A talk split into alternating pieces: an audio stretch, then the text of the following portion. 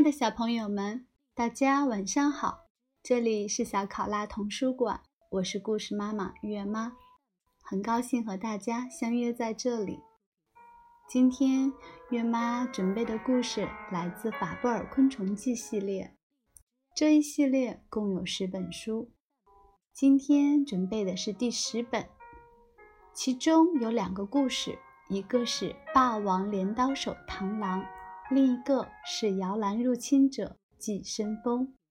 今天晚上我们先讲述螳螂的故事，竖起耳朵，一起聆听吧。《法布尔昆虫记》十，高苏珊娜编著，金世镇绘图，李明书翻译，北京科学技术出版社。在法布尔先生居住的塞里尼昂村里，每年到了冬季，到处可以看到螳螂的卵囊。村民们将这些卵囊称为梯格诺，并用它来治疗冻疮。但是他们却不知道，这些泡沫状的囊状物原来是螳螂的卵囊。村民们相信，只要将梯格诺切开，将流出的汁液涂抹在伤口处，便可治好冻疮。而且，村民们还认为，梯格诺是治疗牙痛的特效药，即使只是将梯格诺带在身边，牙痛也会自然缓解。因此，塞里尼昂村里的妇女们。在冬季来临之前，都忙着采集提格诺，然后将其收藏起来。如果有邻居没有时间采集的话，他们也会和别人分享珍贵的提格诺，但是仍会忍不住频频叮咛：“千万不要弄丢啊！现在已经很难再找到了。”法布尔先生对于梯格诺能够治病的事实始终抱有怀疑的态度。不过，他还是常常跟村民们开玩笑说：“千万不可以小看这个天然的牙痛药啊！许多在报纸上刊登广告的药品都比不上梯格诺有效呢。”贪吃的斗士。凉爽的秋风染红了绿色的叶子，昆虫村里荡漾着昆虫们歌唱秋天的鸣叫声。在一个秋高气爽的早晨，昆虫们正在举行擂台比赛。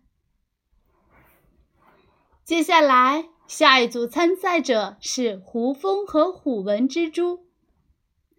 只见胡蜂和虎纹蜘蛛。各自使出独门的致命武器——毒针和蜘蛛丝，小心翼翼地展开了比赛。昆虫村里的昆虫有很多种类，如螽斯、蟋蟀、瓢虫、灰蝗虫、长鼻蝗虫、蜜蜂、巨脚锹形虫和螳螂等，它们。都参加了这次擂台大赛。瓢虫在与蚂蚁的对战中大败而归，而被毒蜘蛛咬伤的蚂蚱已经昏倒在一旁。昆虫们混杂在一起，其中有一个非常引人注目的常胜将军，他就是螳螂阿唐。阿唐把那些向自己挑战的昆虫们打得落花流水。不仅如此，他还将自己的手下败将一口一口地吞进肚子里。还有谁要向螳螂挑战吗？如果没有挑战者的话，这次擂台比赛的冠军就是螳螂阿唐。大赛裁判长竹节虫大声向大家宣布着：“嘿嘿，只要是不怕死的家伙，就尽管上来送死吧。”阿唐阴森森的笑着说：“这时，有一只体型庞大的蝗虫从观众席的角落里走了出来。你别以为我会任由你这只比我瘦小的家伙拿走冠军！蝗虫呼呼地发出振翅声，试图威慑自己的对手。那只蝗虫的体型比螳螂大多了，说不定能打败螳螂呢。蝗虫在观众热烈的掌声中，气势汹汹地走上前来，而螳螂举起两个前腿，静静地站在原地，那模样就像一个虔诚的教徒在向上帝祷告。因此。法国人也称螳螂为祷告虫，并以法文中传达神谕的女预言家曼迪斯的名字作为螳螂的学名。不过，阿唐的前脚并不是真的在祷告，而是用来置对手于死地的可怕武器呀！螳螂镰刀般的前脚。可以自由伸缩。平时为了不妨碍行动，螳螂会将前脚折起来举在胸前。但是打架的时候会迅速打开进行攻击。只见蝗虫一边摇晃着庞大的身躯，一边虎视眈眈地一步步走上前来。终于有挑战者出场了，这位就是大名鼎鼎的大力士蝗虫先生，请你们两位光明正大的进行决斗吧。蝗虫和螳螂站在擂台中央，互相对视着。螳螂的眼睛闪闪发光，充满着杀机。阿唐的一对眼睛之间。有一定的距离，能够非常准确地判断猎物的位置，再加上三角形的头部还可以左右旋转一百八十度，即使猎物从它的后方出现，它也会马上察觉到。哼，这家伙的身体明显比我小，就连腿和肚子也非常瘦小。瘦弱的，就像会被风吹走似的，居然还敢妄想拿走今天的冠军！蝗虫的脸上露出轻敌的表情，慢慢的朝阿唐靠了过去。这家伙的身材确实巨大，我可不能掉以轻心啊！看来还是不要先主动出击，先吓一吓他再说吧。阿唐决定以虚张声势的方式先吓吓蝗虫。只见阿唐突然展开前后宽大的翅膀，并把两只前脚高高的举在胸前，还将腹部的翅膀互相摩擦，发出嗖嗖的声音。使自己看起来就像一个妖魔鬼怪一样可怕。阿唐想以此来威胁巨大的蝗虫。事实上，每当螳螂遇到比自己巨大的对手时，总会摆出这种姿势来威慑对方，使对方不敢做出进一步的攻击。这妖怪，这家伙是妖怪吧？蝗虫看到阿唐恐怖的形象，早已吓得全身发软，不知所措的愣在原地。接着，便小心翼翼的向旁边挪动脚步。阿唐的头也随着蝗虫的脚步，慢慢的转了过去。这时，蝗虫就像被施了催眠术一样，不由自主地走到阿唐的面前。受到极度惊吓的蝗虫居然连逃走的念头都没有了。就在这时，阿唐迅速伸出前腿，狠狠地勾住了蝗虫的身体。啊，我我该怎么办呢？阿唐那对带着锯齿的前腿已经牢牢地插入蝗虫的身体里。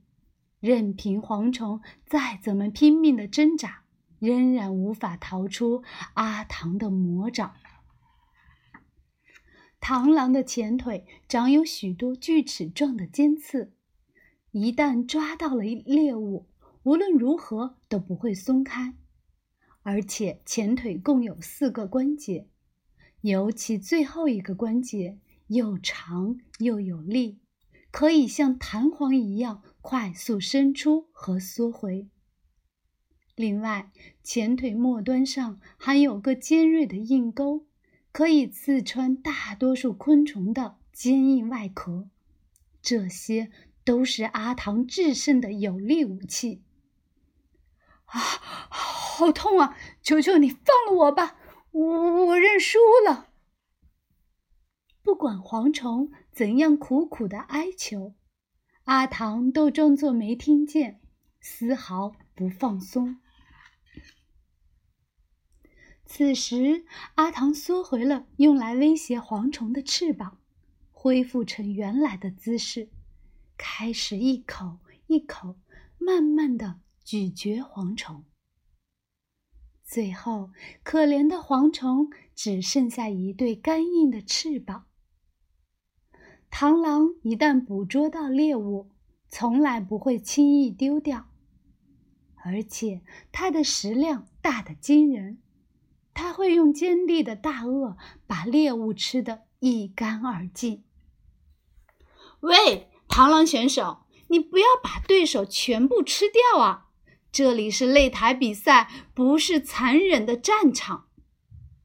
竹节虫裁判向阿唐提出抗议。只见阿唐一步步逼向竹节虫裁判。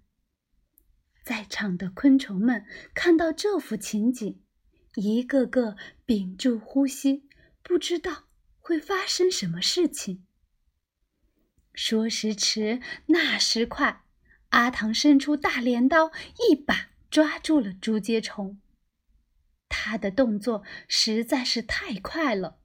竹节虫连喊救命的时间都没有，甚至有的昆虫都没有看清楚阿唐是怎样出手的。当螳螂发现猎物走近时，会以迅雷不及掩耳的速度攻击对方。事实上，螳螂在捕猎之前，只是静静地站在原地，而不会挪动身体。可是，它的眼睛和头部会随着猎物转动，紧盯着对方的一举一动，在瞬间伸出前腿将猎物抓住。接着，阿唐一口咬住了竹节虫的脖子。螳螂首先攻击的目标就是猎物的颈部，它用一只前腿握住猎物的腹部。而另一只前腿则按住猎物的头部，然后用力咬住猎物颈部的神经，这样猎物就会全身瘫痪，而变得没有一点反抗能力了。阿唐居然连竹节虫裁判也吃掉了，真是可怕的家伙！看来似乎没有昆虫能够打得过他。那家伙不但是打架高手，而且还是个贪吃鬼呢。吃掉了所有的挑战者还不够，现在竟然连裁判也吃掉了。观众席上的昆虫们开始议论纷纷。趁他吃掉我们之前，赶快离开这里吧。对啊，对啊，他的胃口好大呀！看他那样子，还没有吃饱呢。现场的昆虫们立刻一哄而散。亲爱的小朋友们，今天的故事到这里就要结束了。月妈要跟大家说晚安了，让我们期待下次阿唐的故事。祝好梦。